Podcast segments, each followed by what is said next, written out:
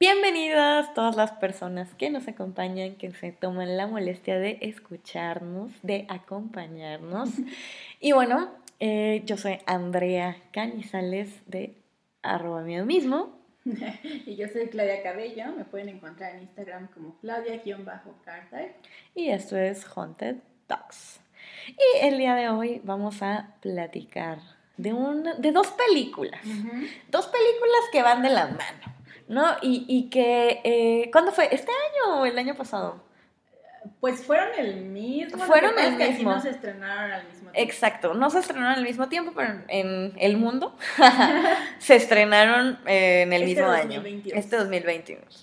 Y es una apuesta, una apuesta un poco atípica, de hecho, de la gran productora y distribuidora, la, la, que está de moda, en boga y que ya se hace casi casi un culto a 24.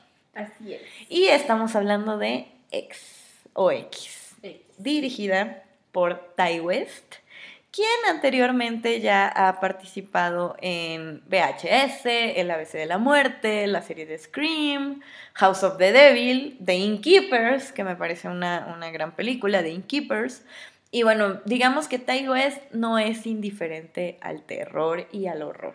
Sí, de hecho, fíjate, aquí voy a usar eh, mi carta de... Voy a aprovechar esta oportunidad para hablar de Eli Roth. Ok. Porque Eli Roth es como uno de mis dioses. Claudia em, ama Eli Roth. Así es, lo adoro. Este, extraño mucho que haga más pelis. Pero eh, Ty West, o Ty West, Ty West, dirige la segunda parte de Cabin Fever, que fue la gran película con la que Eli Roth se volvió famoso.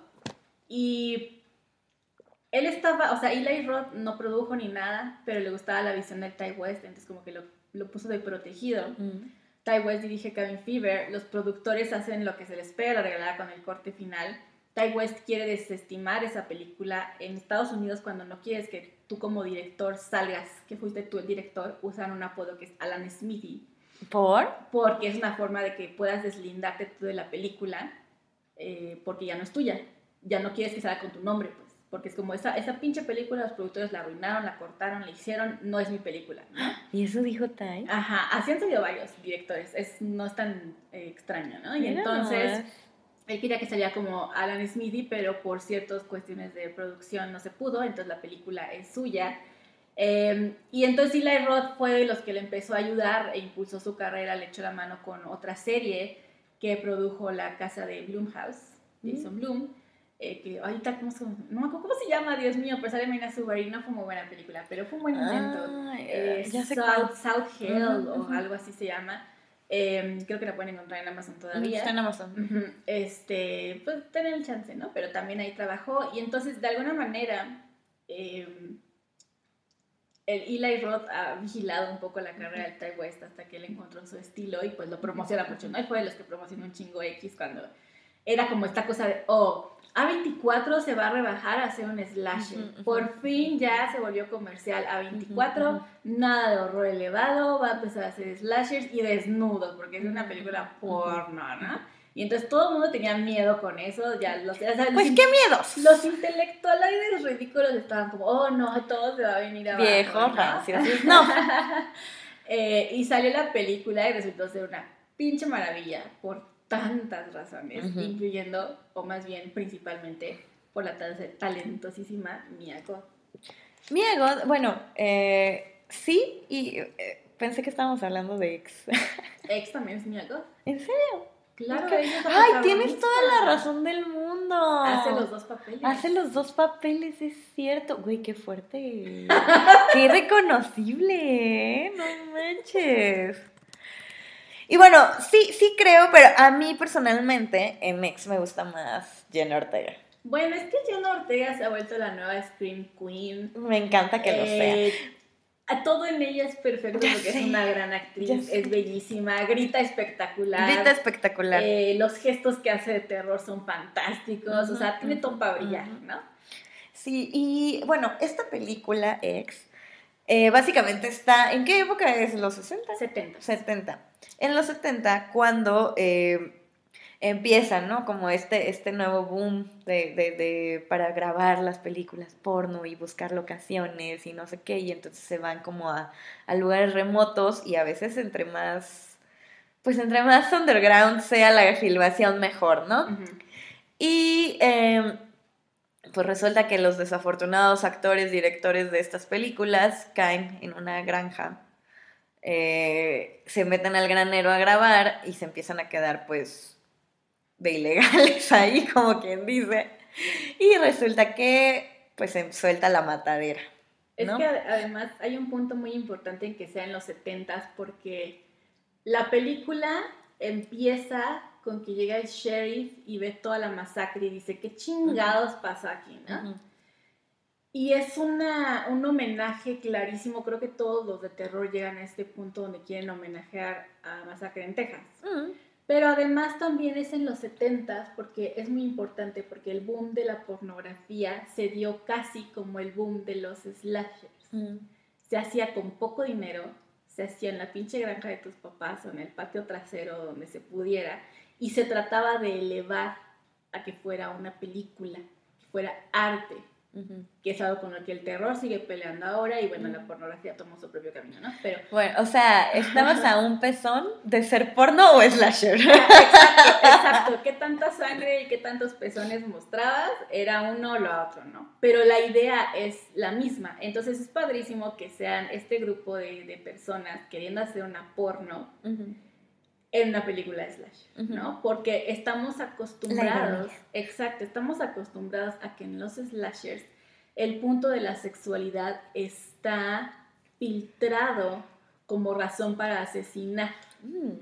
Y aquí, pues este está en todo, porque eh, está, en la sexualidad de los protagonistas, está en la sexualidad de los antagonistas, de los villanos, eh, que villanos entre comillas, ¿no? Pero eh, de los villanos y está, la sexualidad permea todo, ¿no? Lo alcanza todo. Entonces ya con eso es una gran diferencia cuando estamos hablando de este slasher. Sí, y, mm, pues mira, al final algo que me gusta de X es que sí es una película más o menos, o sea, no, es que iba a decir bien construida, pero pues sí, más o menos no, sí está bien construida. Y Ah, pero no tiene esta carga cabrona intelectual que tienen normalmente las películas de A24, ¿no? O sea, puedes ver un buen slasher que te permite abstraerte un poco del mundo, pensar algunas cosas, pero no tantas, y disfrutar la sangre. Y eso me encanta, o sea, eso me gusta muchísimo. Que además va por ahí, ¿no? Tenemos este grupo de, o sea, tenemos a un actor todo mamón, digo, a un director todo mamón que quiere hacer la película porno como si fuera arte. Eh, que lleva a su novia, que es Jenna Ortega, que es la que le va a ayudar a la producción, porque bueno, uno se hace de quien pueda cuando necesita levantar una producción. Tiene a una actriz porno, ya que tiene buenos años en, en la labor, que es esta actriz Brittany, Brittany, Snow, perdón. Que me sorprendió gratamente. Yo no pensaba que fuera una gran actriz, pensaba que era una morra que, hacía, que hizo chick flicks y se volvió ahí medio famosilla. pero no manches, me eh, sorprendió muchísimo. Va con su novio, que también es un modelo porno, que sigue este, esta premisa mucho de estas películas porno de la época, de los hombres negros como como grandes, eh, pues es que no sé si decirlo protagonistas, pero figuras del porno, ¿no? Iba a eh, decir algo muy incorrecto. Perdón. es que no sabía a qué, te a qué te estaba refiriendo y pensé que a eso. Y yo, pues sí, eso es un cliché, o sea. Y yo, claro, pues eso es un cliché, o sea, pues obvio, sí, sí, yo me imagino, no me consta, pero me imagino que lo cumple. Ay, Andrea. Perdón, perdón, perdón, o sea, te lo juro que fue totalmente sin... Fue totalmente sin malintención. No, no iba por ahí mi cliché. Ah, perdón. Pero es en los 70 junto con las películas de explotación, era común tener a protagonistas eh, negros por, por, por, muchas razones para poderlos explotar. en el porno. En el porno. Y en las películas de explotación que eran de terror, pero cruzaban a veces a lo pornográfico, ¿no? Entonces era como una línea muy, muy simplona que a veces se extendía y a veces se recorría, etc. Entonces vas con ellos, vas con otro que es como el gran productor, que también es el que quiere ser el, el gran... Eh, pues sí, productor de porno, que tiene a su novia, que es Maxine, que es Mia Goth, que es nuestra protagonista, que apenas va a empezar su carrera como actriz porno y quiere ser la actriz porno, ¿no? Ella está decidida, desde el principio la vemos viéndose al espejo, diciendo el mundo no se va a poner enfrente de ti, eh, todos van a estar sometidos, tú eres la, la máxima, ¿no? Entonces van rentan este, este espacio, en, rentan tal cual como una casita con el granero, que pertenece a dos ancianos, Howard y Pearl, ¿no? Eh, Howard es como amable, no sabe que van a hacer la porno. es como, bueno, ahí manténganse, no estén chingando, ¿no? Es, es, como amable, pero repelente, ¿no? y, y Pearl es como esta figura que los espía. Entonces cuando, como que especialmente se obsesiona con Maxine y la ve muy bonita y como que Pearl ahí anda, ¿no? La, ve. Y el asunto es que pues empieza el porno, porque es lo que están filmando, están ahí para hacer eso.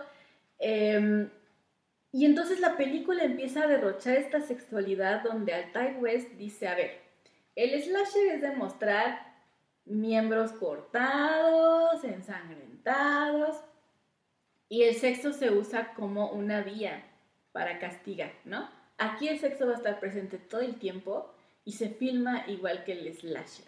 O sea, el mismo tipo de encuadres, que tienes para matarlos, los tiene para hacer la porno, que además son muy de porno, o sea, así como que yo creo que sí investigo de cómo se hacían mucho en esa época las tomas y todo, ¿no? Mira, no, no he visto tanto porno como para saber, pero yo creo que no, no, hay, no hay tanto que... no, pero es que sí pasaba, que había directores que querían elevarlo. Ah, claro, pues este vato, ¿no? esto es lo que ese vato representa, ¿no? Entonces va por ahí. Y creo que el Tai justo juega eso de, estamos tratando de elevar, o sea, es que para mí va por ahí un poco, ¿sabes? Como el de, estamos tratando de elevar acá en A24 el horror elevado y estos pinches slasher pornográficos, ¿no? Entonces, eso es bellísimo, es como un, golpe a todos los puritanos que dicen, no, es que el horror y la madre. Que sí, por Que me, ahora me estoy preguntando, ya habremos, les digo, no he visto lo suficiente porno como para saber, pero ¿Ya estaremos en la época del porno elevado? Mm, yo creo que más bien se intentó justo en los 70s, 80s, todavía en los 90s, que fue cuando tuvimos figuras de porno que iban como diosas. Y pues no, o sea, pasó mucho que llegó la nueva corriente feminista que fueron las mujeres diciendo, ahora nosotros vamos a hacer porno bajo nuestros estándares, ¿no? Y ese no sería... Ese es el que algunas, algunos consideran como más elevado en teoría, porque es la mujer retomando un lugar que era enteramente los hombres, ¿no? Pero bueno, eso es como... Mm, es que te digo, para Me interesa, lo voy a investigar. es que te digo, para mí además del horror elevado es como... ¿no? Es una etiqueta ahí. Entonces, para mí justo es la gracia el Thai West. Es como de, estos son slasher porno, donde la motivación es sexual. No hay nada de metafórico. No es Michael viendo a su hermana echándose al novio y luego matándola. No es Jason matando a los líderes del campamento porque tienen sexo. Es Pearl, mujer, anciana, que tiene deseo sexual y una envidia a la sexualidad eh, juvenil y por eso mata. O sea, me encanta que haga eso, de esto no es metafórico, es, ella está horny, ¿no? o sea, Pearl está horny y hay algo malo en ella. Entonces va por ahí con eso. Y, y, empieza la masacre, o sea, realmente ya cuando llegas a ese punto, la masacre es bastante convencional en cuanto, entre comillas, en cuanto a lo que uno espera de un slasher, ¿no? Matan al puritano primero, que es el director. Puto este, director, no me caga. No merece a Jenna Ortega. no merecía Jenna Ortega.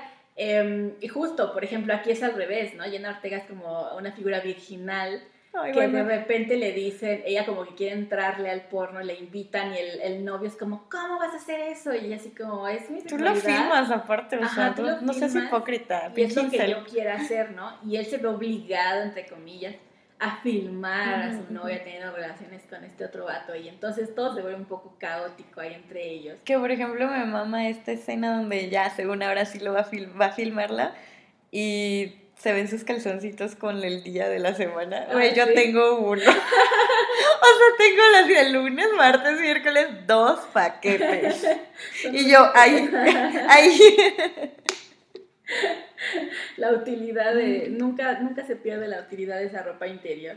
Pero sí, de hecho, pues están filmando y están como tratando de elevar eso. Todos encuentran algo, ¿no? Me encanta cuando discuten después de, de, filmar y están discutiendo sobre eso. El otro está como, oye, es que elevarlo y las, los encuadres. Y los otros son como de, dude, o sea, no va por ahí. Vamos a cochar y ya. Exacto, y es como, en el mundo puedes encontrar en que eres bueno y si eres bueno en el sexo, pues mira, ¿no? También lo que el mundo puede ser tuyo de esta Y si eres buena, qué envidia. Entonces, pues está, está padre, ¿no? Te digo, me encanta que sea como aquí no hay nada metafórico sobre lo sexual y entonces que la pistola, digo que el, hacha es como el falo metafórico del asesino, ni madre, es penetrativo, la chingada, nada, nada, es lo, es que, lo que es. Es lo que es, ¿no? Pero está horny, los ve, quiere que además aquí enfrenta mucho eso, esta cosa de que siempre que pensamos en la sexualidad humana, la pensamos en la sexualidad juvenil. Es cierto. Em, no pensamos en, que un anciano, deja tú que puedan físicamente tener relaciones sexuales, que claro que pueden. No es solo eso, es el deseo mismo. No pensamos en el deseo de los ancianos, como si desapareciera de repente y ya. Como que cuando conforme vas creciendo ya no tienes el impulso, pues. Ah, al menos eso nos han enseñado. Nos han enseñado y a las mujeres especialmente nos cargan con eso por la menopausia. Uy, deja que llegue la menopausia, ya no vas a sentir nada ni vas a querer hacer nada y entonces dices, no, pues gracias, ¿no? Pues lo tengo Pero que aprovechar. No es cierto, ¿no? Y muchas películas de melodrama y todo eso es como de, ah, voy a mostrar el amor romántico entre ancianos porque no es común en las películas, pero sigue siendo muy puritano. Muy infantil. Muy infantil, muy asexual, ¿no? Sin eso. Y en realidad es como te tengo noticias. Los de 80 también pueden sentir ganas, ¿no? También se pueden poner horny. También. Entonces, la villanía aquí es esa, y eso es padrísimo. Digo, la película recibió algunas críticas por eso, porque Ahorita, si te fijas, hay como esta tendencia, no es nueva, pero ahorita sí está pasando mucho, de tener villanos o que los malos sean ancianos.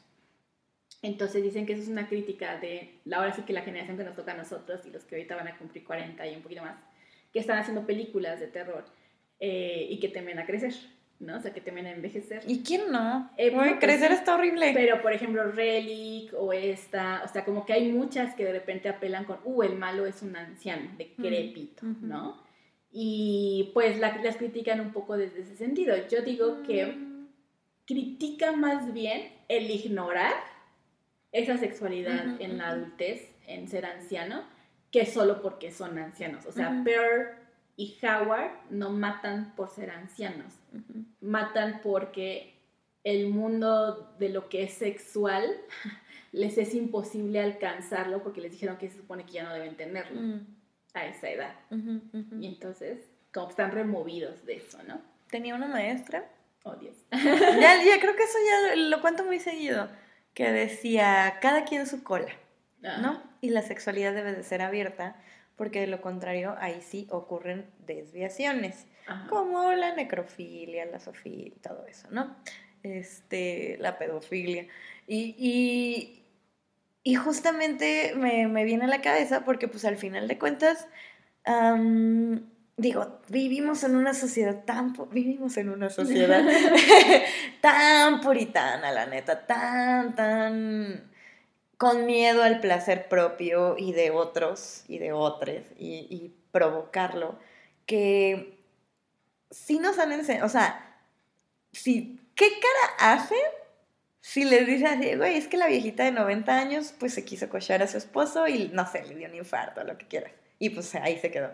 Y es como, güey, ¿cómo que cogen? O sea, ¿no? Como y, asco. Y, qué asco, güey. ¿Cómo que, van, ¿Cómo que van a tener relaciones a esa edad? O sea, es que, ajá, y, y, tú dices, ah, no, madre, o sea, te, entonces cuando eres viejo te tienen que despojar de cualquier instinto humano y cualquier felicidad humana que no sea de acuerdo a tu edad. Es que además vivimos en esta sociedad que es extremadamente contradictoria. Por un lado te dicen, nunca vivas tu sexualidad, pero constantemente te bombardean con, la sexualidad y con que tú te asumas sexual y con que te, que te acuestes con quienes quieras y bla, bla, bla. Y luego te dicen, oh, pero qué bonito es idealizar el estar con una persona para siempre. Pero ese para siempre sería tener relaciones a los 80 años. Y eso les parece desagradable. Entonces, ¿qué chingados quieren? Pues, ¿qué hago? ¿no? Pues, ¿qué hago entonces, sé sexual, pero no seas sexual. Quédate con uno, te quedas con uno. Pero, hey, ¿cómo a los 80 vas a tener relaciones? Por favor, ¿no? Entonces, es una cosa muy contradictoria que, que marca en estos personajes, ¿no? Porque Howard no quiere matar pero Pearl no puede evitarlo. Eh, y, y, él como que la ama tanto que, que Lo sigue. ¿no? La, la, sigue, la cubre al punto en lo que pueda hacer. Entonces, ¿qué pasa? Que la representación aquí de la Final Girl es Maxine, esta protagonista, que quiere ser la gran actriz porno. Y entonces ella es enteramente lo contrario de lo que nos tienen acostumbrados de que es una Final Girl, que es excesivamente asexual, que es casi niñesca, casi una tomboy. ella no, ella va con los pechos que sobresalen, gran maquillaje, se sabe sexual, disfruta lo sexual, vende su sexualidad, o sea, está dispuesta a eso para ser este gran símbolo sexual. Ella es todo sexo, ¿no? Y entonces eso es padrísimo porque es todo lo contrario que te dicen que es una final girl. Y tú apoyas a Maxine, o sea, tú quieres que Maxine sobreviva. Y, y, quieres que cumpla esta meta, ¿no? De, de sea lo que quiera, que quiera hacer. Entonces, Maxine se vuelve un personaje bien interesante junto con Pearl, ambas interpretadas por Mia Goth.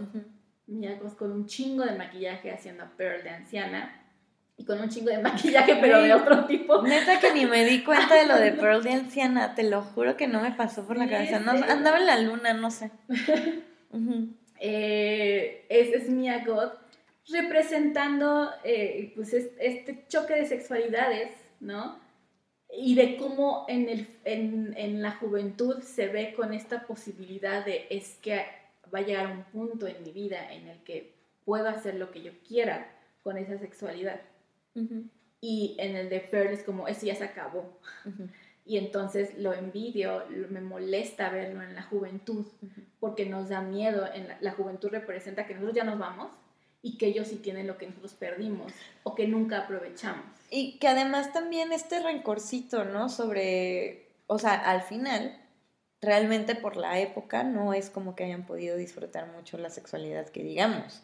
Entonces, sí da corajito ser, o sea, haber sido joven, no haber disfrutado la sexualidad y luego ver que se te escapó de las manos. Ajá, y entonces va por ahí porque justo en los setentas, pues la sexualidad seguía siendo así vamos a plantearla como una especie de castigo en el terror, pero de todos modos voy a explotar y voy a poner a las mujeres acá que muestren los senos, o es excesivamente underground en la pornografía, porque lo que está en, el mundo es represión. Y entonces es la gran revelación de quién es Maxine al final, que ella es hija de un reverendo que constantemente está diciendo, oh, el mundo se llevó a mi hija y, la trastornó y la hizo mala y la pervirtió, ¿no?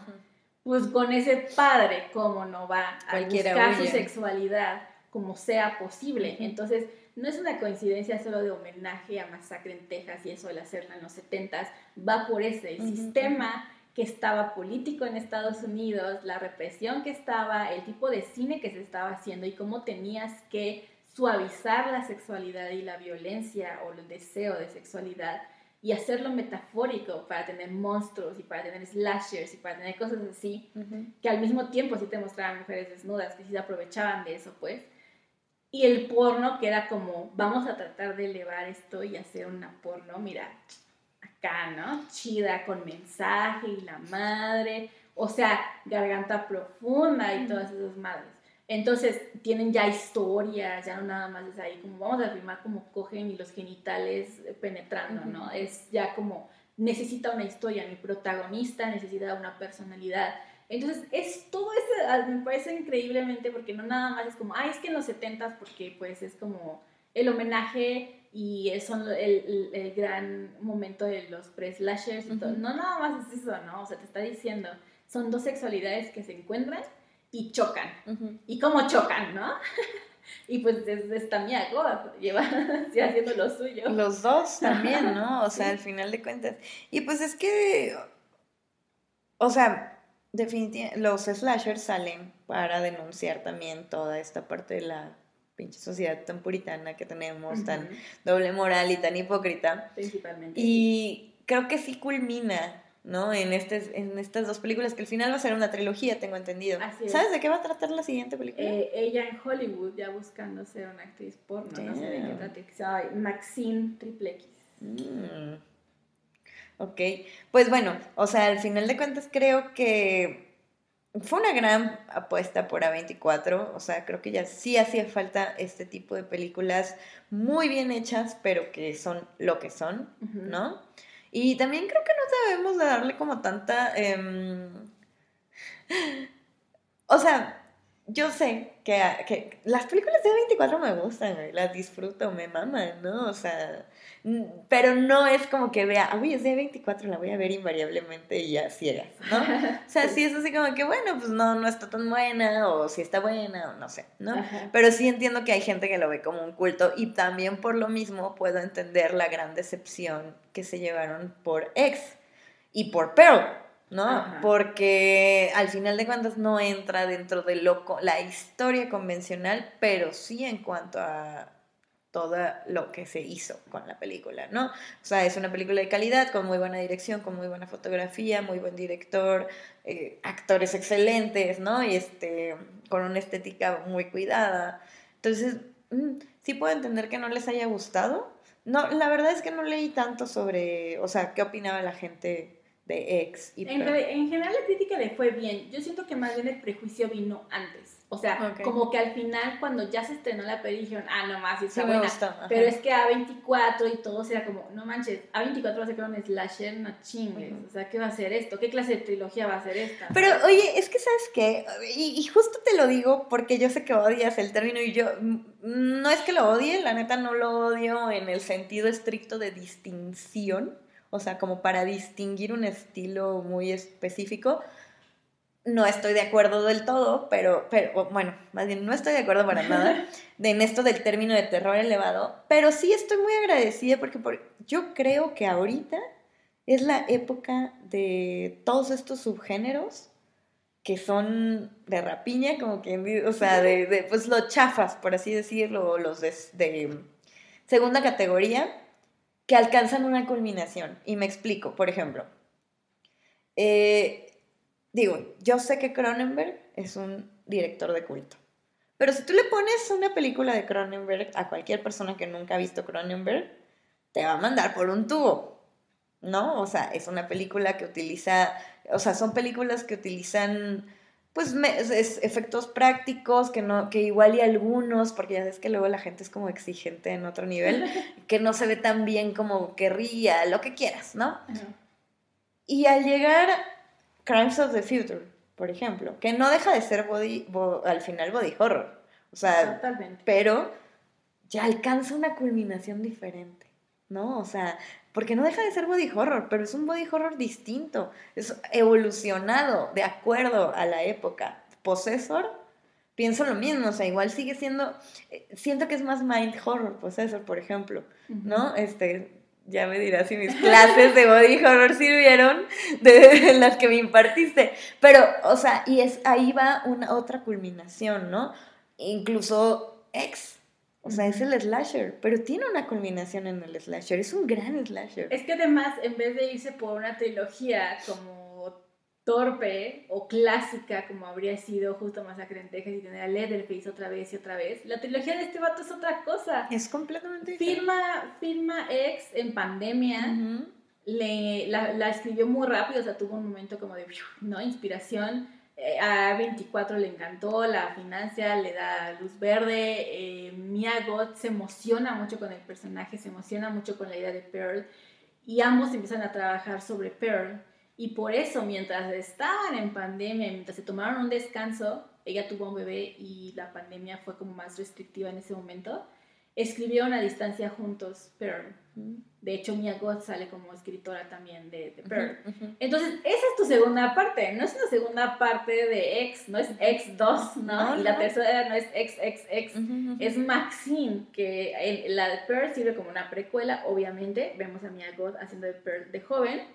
Y eh, tenemos en, en la que no ha salido, obviamente sale el próximo año, de Maxine, ya a esta protagonista que sobrevive a la masacre de X que se va y se va a Hollywood y pues no sabemos qué va a pasar porque eso es lo que va a tratar. ¿Quién sabe qué vaya a pasar? Pero hasta en eso es una forma distinta de acercarse a este mismo universo y a esta misma franquicia sin caer en lo de siempre, que es tener a Freddy y tenerlo otra vez y tener a Freddy otra vez y revivir a Freddy y volver a poner a Freddy, ¿no?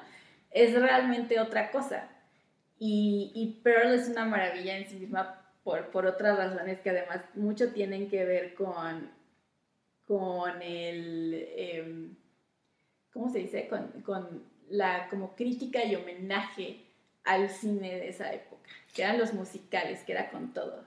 Sí, sí, sí, este, y bueno, pero es la segunda parte de X, estelarizada por eh, Mia y también eh, la dirige Ty West, ¿no? ¿Sí? Sí. Y em, Pearl trata justamente de la vida, de la juventud de Pearl, la viejita, que, la viejita asesina de él, ¿no? O sea, en pocas palabras. Y el contexto es que Pearl es una joven que vive en la granja de sus papás. ¿Los papás son alemanes? Eh, sí. Los papás son alemanes, pero viven en Estados Unidos. Este, Escaparon, son, este es en los 30, ¿no? Entonces es acabando la, la Primera Guerra Mundial. Y pues bueno, se viven los problemas que cualquier familia y más inmigrante tendría en Estados Unidos, tienen ¿no? Que ocultar que son alemanes. Tienen que ocultar que son alemanes, tienen que ocultar, eh, bueno, tienen que mantener una granja con animales, que al final pues también implica un gasto. Eh, el y hay una enfermedad, eso me mama, porque hay pandemia. Hay pandemia. hay pandemia. que justo, no me acuerdo quién dijo, así como que, güey, de pronto, o sea, imagínate que después de esta pandemia se, se haya más. Y yo, güey, ¿qué? Desde el inicio de la humanidad, o sea, literal, la humanidad se viene muriendo por pandemias desde el inicio. No mames, esto no es novedad. Les recuerdo algo llamado la peste. Sí, no, no, hombre, ni, ni hablamos. O sea, hasta en, esa, en, bajo ese contexto creo que es influenza, ¿no? Lo que tienen. Pero bueno, llega esa enfermedad, la enfermedad, y deja parapléjico al papá, ¿no? Y entonces la esposa y, Be y Pearl son quienes lo cuidan.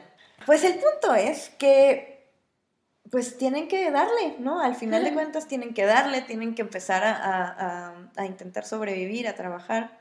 Y pero Pearl es una soñadora. Pero además, algo muy importante es que Pearl está casada mm. con Howard. Ya está casada, pero él fue a la guerra. Y no ha vuelto. Y entonces la dejó ahí. Se supone que él estaba, iba a casarse con ella para irse de ahí. Y en vez de eso, ella sigue viviendo con sus padres. Eh, tiene que estar limpiando y cuidando a su papá, tiene que estar tratando con la granja, tiene que estar tratando con los delirios de su mamá y no puede hacer algo tan simple como ir al cine, porque va al cine a ver a las chicas bailar en, estos, eh, en estas películas que existían en esa época, que eran tal cual como del baile, ¿no? Eran los musicales y todo.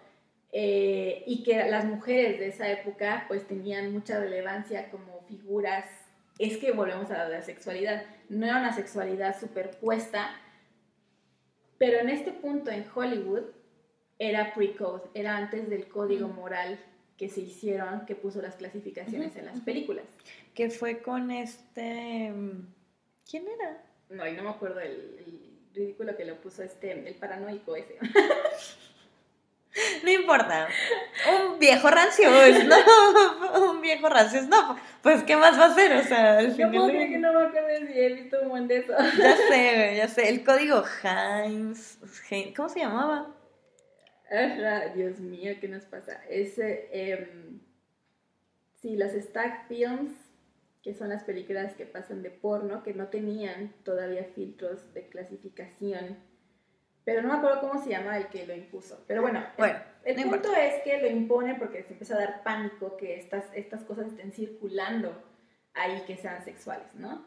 Pero ella lo que está viendo es lo que todavía tiene una sexualidad un poco más oculta. Son mujeres bailando. Ajá, no son, no son pelis porno la que a ella le gusta. Es como el pre-porno, digamos, haciendo alusión a como Maxine si es el porno en los 70 ¿no? Y ella quiere ser una actriz de Hollywood. Ella quiere ser una bailarina. Ella quiere bailar en blanco y negro con las cortinillas rojas y y el espacio atrás y la gente observándola, porque en el fondo lo que ella quiere es ser amada por todos. ¿Quién no?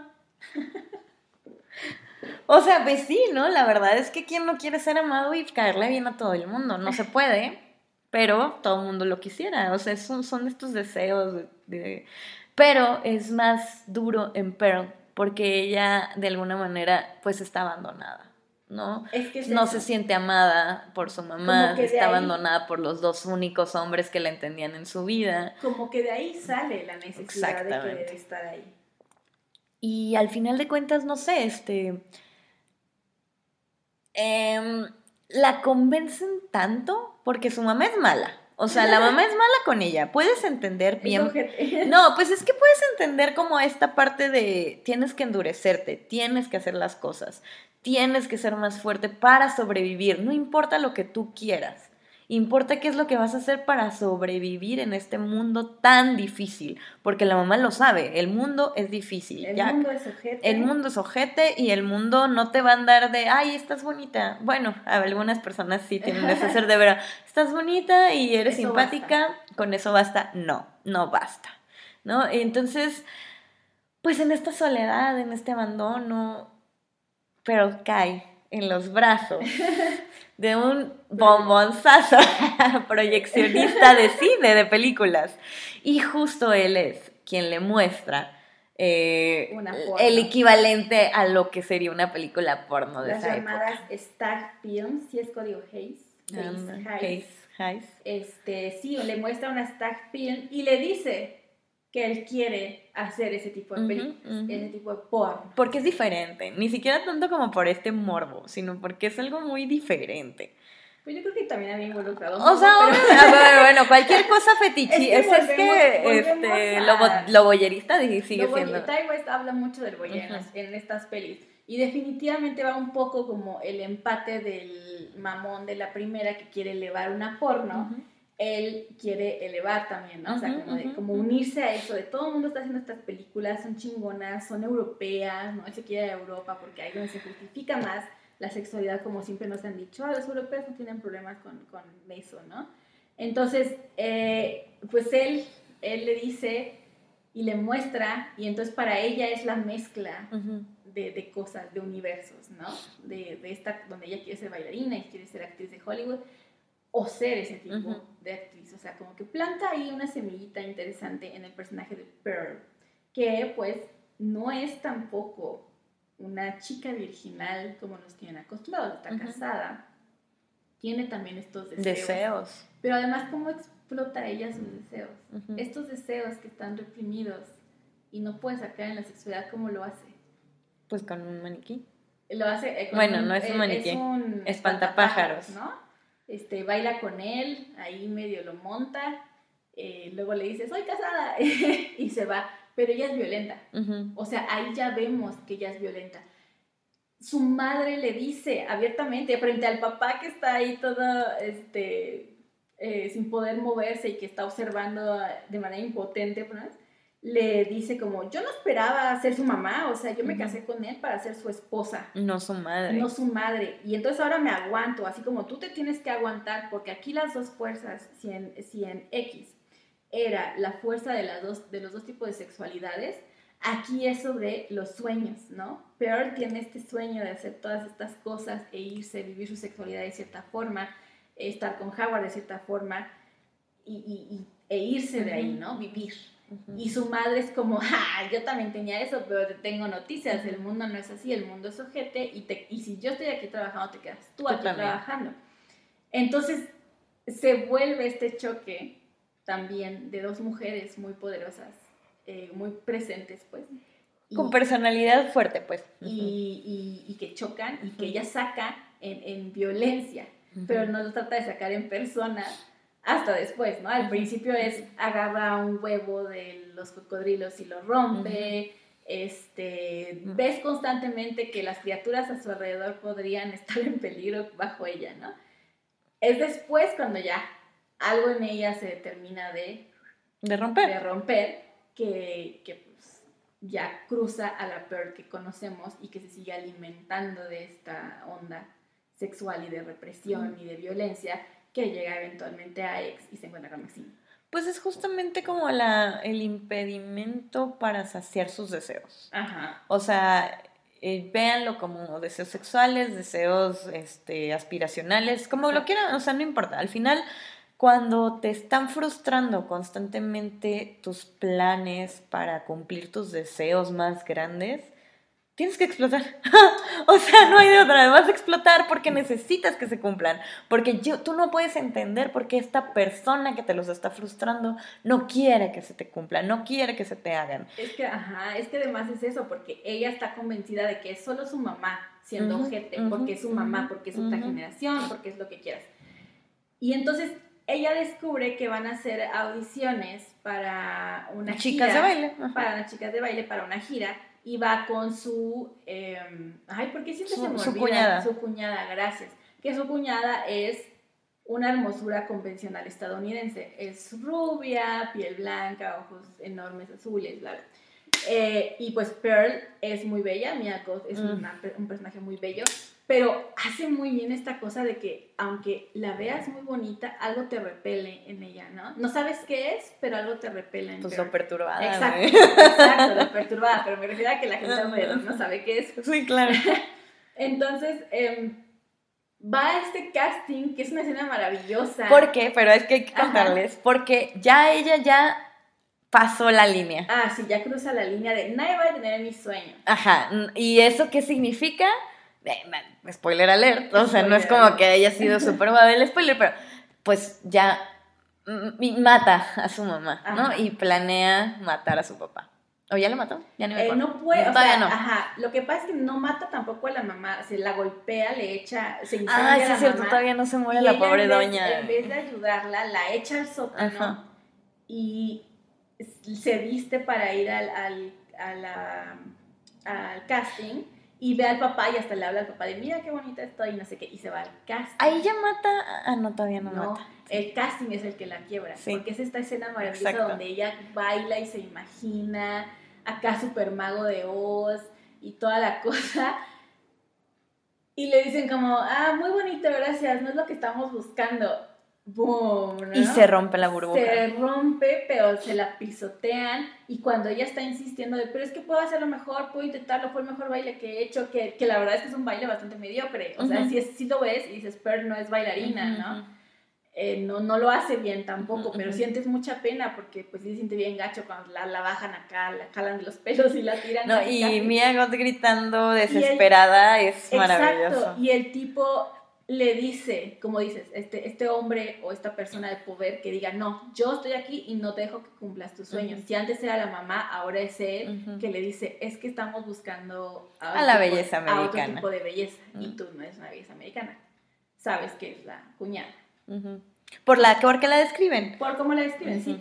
Y no, no tienes que ver el casting de ella ni nada. Entonces ya llega a la casa. Desecha. Desecha y pues ahí sí ya termina de joderse todo. La lleva, mm, la lleva la cuñada, justamente. Ah, es que ese discurso que da, ¿cuánto dura? ¿Como siete minutos? Sí, dura muchísimo. A mí también me encanta. El discurso que Porque estás aterrada esperando el momento. Eh, y es bien doloroso, o sea, todo lo que dice es muy real. Y cuando está diciendo como... Ah, lo que pasa es que ella quiere expresar su sentir con Howard. Con Howard. Por abandonarla. Y la cuñada le dice, pues imagina que yo soy mi hermano y cuéntamelo, ¿no? Y Percy hace eso. Y Literal. Empieza a, a, creer que Howard, bueno, o sea, que le está contando esto a Howard. Y habla de cómo hasta su matrimonio con él fue nada más una estrategia que ella tenía porque él había prometido que se iba a ir. Ella reconoce que él es bueno, le gusta que le guste, pero ella no siente mayor cosa por él porque sus intenciones son otras en la vida. Es el moverse, es el hacer otra cosa, es el salir al mundo. Entonces, ese discurso a sabiendas de que en X, Pearl y Howard se la pasaron encerrados en esa granja y envejecieron en esa granja y mataron gente en esa granja, duele más porque dices, pobre Pearl, nunca salió de ahí. O sea, lo único que quería era salir y no se lo permitieron. Entonces yo sentí muy feo. El discurso es muy bueno y yo sentí como, no manches, está horrendo y son como siete minutos. No, me agotas excelente. Y es que tú te la pasas pendiendo de un hilo porque sabes que en cualquier momento se le va a ir la chaveta y va a confesar los asesinatos, va a confesar. O sea, para ese momento ella ya, se echó a, al, al cinematógrafo, bueno, ¿no qué es? Al proyeccionista y a la mamá, ¿no? Ya ahora sí, ya bien, bien, según yo. Es que la mamá se muere porque no le atiende las heridas, ¿no? Ah, pero bueno, al final la deja para morir. Exacto, sí, la deja para morirse. Y al papá lo ahoga con una bolsa, ¿cierto? Y, y, pero ya están muertos en ese momento. Ya ni me acuerdo. Bueno, no importa. El punto es que tú estás aterrado durante ese discurso porque sabes que en cualquier momento va a confesar los asesinatos y las cosas que ha hecho a la cuñada. Y no sabes cómo va a reaccionar la cuñada, pero sabes que la gente normal no reacciona muy bien a esas cosas. Pasa pasa lo que tanto tememos. Y bueno, pues es que al final la justo Pearl se regresa a la realidad y se da cuenta que ya no, no está hablando con Howard y entonces le empieza a decir, pues que qué bueno que ganaste, ¿no? Y obvio, para ese punto, la cuñada ya está con, el, con la sangre helada, la puerta. corriendo a la salida, pero pues que la agarran, ¿no? Entonces... además es que el clásico de no vas a decir nada, no, no, no voy a decir no, nada. No, y ya me voy, pero voy corriendo, ¿no? Yo voy a la casa y es como, no, morra, ¿no? Entonces, eh, bueno, pues Pearl eh, snapea al final de cuentas, este, se rompe y explota. Y el final, de hecho, justo en nuestro capítulo de Gabinete de Curiosidades, primera parte, hablamos de este tipo de finales. De la sonrisa, la cámara y los créditos. Mira, ya van dos, ¿eh? ya van dos. Y bueno, pues al, al, al final, después de todo el desmadre, por fin, Howard llega. Es que además, es que ahí es ese, o sea, eh, Pearl mata a la cuñada la despedaza, se la da de comer a los cocodrilos, mismo cocodrilo que sirve en, en Y es cuando va con su mamá y ya la ve muerta. ¿Cuántos años viven los cocodrilos? No sé. Si no era ese cocodrilo, era el hijito que había dejado ahí sus huevillas, ¿no? Em, y entonces baja al sótano y es como una un reconocimiento de que su mamá tenía razón, de que el mundo es cruel y de que de verdad ella no era especial. Es que eso es durísimo. Ay, eso es desgarrador. la mamá se ve que como que trató de escapar, pero se quedó así quieta y ahí se murió. Y entonces Percy se sienta con ella y le habla y le dice, pero voy a arreglar todo, voy a arreglar todo para que esta sea un buen hogar para Howard, ¿no? Y, se imagina a la mamá. Se abrazándola, que eso es pues terrible. o ya está bien muerta y quemada, ¿no? Y entonces llega Howard de la guerra y tenemos esta escena que ya mencionas, ¿no? Como de, de la sonrisa. Howard, o sea, llega Howard, pero voltea, lo ve y le sonríe. Y es una sonrisa durísima. ¿Por qué la criticaron? O sea, a mí se me hace una joya. O sea, sí, que qué ridículo, que qué es eso que no entendieron y yo. Ay, ¿cómo crees? La, luego la gente creo que no entiende las cosas más evidentes. A mí me tocó ver justo lo contrario, que a la gente le pareció muy aterradora. A mí porque además es una sonrisa que se extiende todos los créditos. Y que justamente cumple con el mismo propósito que en el capítulo de Gabinete, de la voy soltando y luego la, la regreso, ¿no? Y eso es lo que da lo aterrador. Casi no parpadea y entonces está, se le llenan los ojos de lágrimas y, tú ves este, lo que sea que es esta familia que quiere hacer con Howard. Y pues de nuevo, sabes cómo es en ex. Howard se quedó, Howard la ayudó, ¿no? Ahí tenía un esclavo sexual para ella y, eh, mataba, bueno, no, la, no mataba, pero enterraba o, o, cubría los crímenes de Pearl. Entonces, qué cosa también condenar a Howard, que te dicen que era un buen hombre, ¿no? Que yo creo que él se condena a sí mismo. No lo ves en la película, eh, solo sabes que le gustaba y eso, solo, solo ves hasta ese punto, ¿no? Nada más sabes lo que ella te cuenta de Howard. Y entonces dices, qué, qué duro en esta cosa del pensamiento de que se queden juntos, de tener el hogar, de tener el sueño americano, es que se queden juntos, jodidos, en esta cosa, en este círculo, porque Pearl no puede evitar ser Pearl.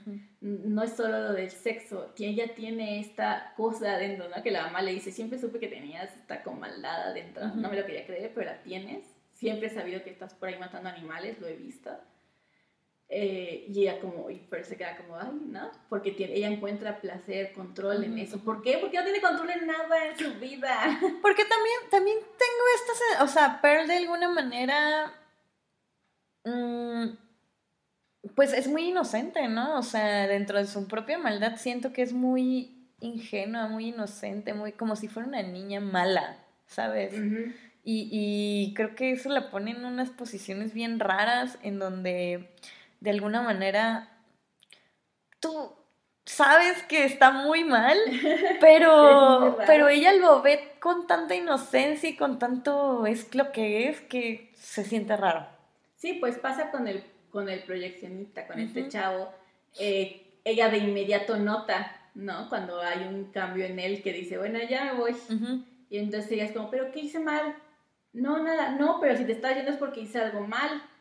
Y hasta que le dice, es que me asustas. me asustas, cabrón, estás rara. Y entonces eso es algo que no puede soportar ella. Entonces es un personaje muy chido porque sí, efectivamente, tiene una cierta ingenuidad, una cierta torpeza ante la vida, como, como que la hubieran enclaustrado tanto que no sabe cómo se vive en realidad. Y cuando sale, eh, está ansiosa de salir y es violenta dentro de su propia burbuja. Y cuando sale se da cuenta que efectivamente no es especial, no es especial, no tiene nada de especial, no tiene nada de única como ella quería creer, eh, y pues reacciona con esa violencia que estaba manejada en su burbujita de mato cosas chiquitas, ¿no? Ahora es a lograr, ¿no? Ya mato personas y ya, me, me desvivo y hago lo que tenga que hacer pero Howard está ahí, porque le voy a hacer un hogar a Howard. Esto es fabuloso, la verdad es que si lo piensas, el personaje está súper bien escrito. Pues allá dentro de su locura, ¿no? Ajá, sí. Y entonces esta escena con la que termina la peli, que es la sonrisa, pues se vuelve muy creepy, o sea, de verdad estás ahí, ella no sé cuánto en los créditos hasta que ya por fin cierra eh, la imagen, pero sí es así como, es muy, ¿cómo le dicen? como que te perturba, pues, como que te, estantea, te desequilibra la cosa, ¿no? Dices, ya basta, deja de sonreír, basta, ¿no? Te, te, incomoda. y eso es lo maravilloso de, de Mia Goth en ese papel. Y Maxine sale el próximo año, no sé cómo vaya a estar eso, pero... ¿Cuáles son tus expectativas? Pues espero que esté también muy chida en cuanto a que va a tocar como la parte del porno, pero ya en Hollywood entonces, yo sé cómo va a estar eso. No sé, me, me, late. Además que Maxine como personaje también es muy chingón. Entonces, creo que está padre haberle dado la oportunidad de explorar más a Pearl y explorar a Maxine sola. Porque Maxine estaba dentro de un grupo que tenía que funcionar dentro del slasher para que ella funcionara con Final Girl. Y ahorita pero ahora va a estar sola. Entonces, eso me interesa. sí, sí suena interesante. Yo espero que de alguna manera sí muestren como esta hipocresía de Hollywood puritano ah, y... O sea, porque al final, mira, la otra vez estaba... La neta, cualquier... Cualquier negocio, entre paréntesis, eh, bueno, entre comillas, legítimo, se ha valido de un negocio ilegítimo para subsistir. Ajá. O sea, y me refiero a como estas súper grandes cosas, ¿no? Por ejemplo, em, en, en, pues las, el cártel, los, las drogas, la mafia, fue la que financia todo esto de pues los, los, raperos, a los raperos, a las disqueras, bla, bla, ¿no? El alcohol de alguna manera también tuvo algo que ver ahí con, con otros, otros, otros productos tipo Hollywood, películas, bla, bla. O sea, drogas, alcohol, este, puras cosas ilícitas, pornografía, puras cosas ilícitas son las que han financiado lo que ahora conocemos como proyectos lícitos, la neta. O sea, la verdad. Pues de ahí se saca el varo, o sea, al final de cuentas. Y chequenlo. Entonces sí me gustaría que hubiera algo de eso, ¿no? O sea, cómo una vez que el negocio se vuelve lícito, le da la espalda a lo otro, ¿no? Y, y me refiero no tanto a, ay, sí, este, todos pueden, que todos pueden grabar por, sino como a todas estas, estas, pues personas que al final se llevan la vida trabajando en ese tipo de cosas y no tienen ningún tipo de compensación. Sí, que es como que lo quieren deshacer, ¿no? Se suben en hombros de y ya arriba es como, no, tú eres contra la moral, ¿sabes? Y es como... Mm. Ahora me vas a venir a decir a mí que es lo amoral. Pero bueno, eh, creo que son, son grandes películas. Sí, estoy muy entusiasmada por ver la, tercera parte. Y pues, no sé, Clau, ¿quieres agregar alguna otra cosa? Creo que Pearl es uno de los personajes más llamativos. Bueno, Pearl y Maxine. Si, si la de Maxine es una gran película como lo fue Pearl, Maxine se va a considerar también como un personaje así de importante. Creo que las dos, Maxine y Pearl, son de los personajes más interesantes que tenemos femeninos en el cine de terror de los últimos tiempos y sí a un nivel histórico por lo que implican, o sea, en el contexto, en este año, que fuera 24, todo lo que ya platicamos, ¿no? Entonces, sí me emociona también Maxine por eso. Y pues nada, véanlas, juzguenlas, díganos qué piensan de Pearl y de Maxine. Y de X. Y de Tai West, ¿así se llama Tai West? ¿Quién se llama Tai West? O T West, es que no sé cómo se pronuncia. O sea, es que aunque se pronuncie T o Tai, ¿quién se llama así? ¿Qué, ¿Qué, es diminutivo de qué, más bien? No sé, Timothy. Si ustedes saben de qué es diminutivo Tai o si sí se llama Tai, por favor, ya sé, lo vamos a investigar. A ver, ahorita Claudia tiene el teléfono. Taimon. A la vez. Taimon. ¿Diamond? Sí, como de Timón y Pumba, pero sin el acento. Ah, mira. Sí, West. Ahora sabemos que Tai es Diamond. Perfecto. Pues muy bien, eh, muchísimas gracias por habernos acompañado hasta el final.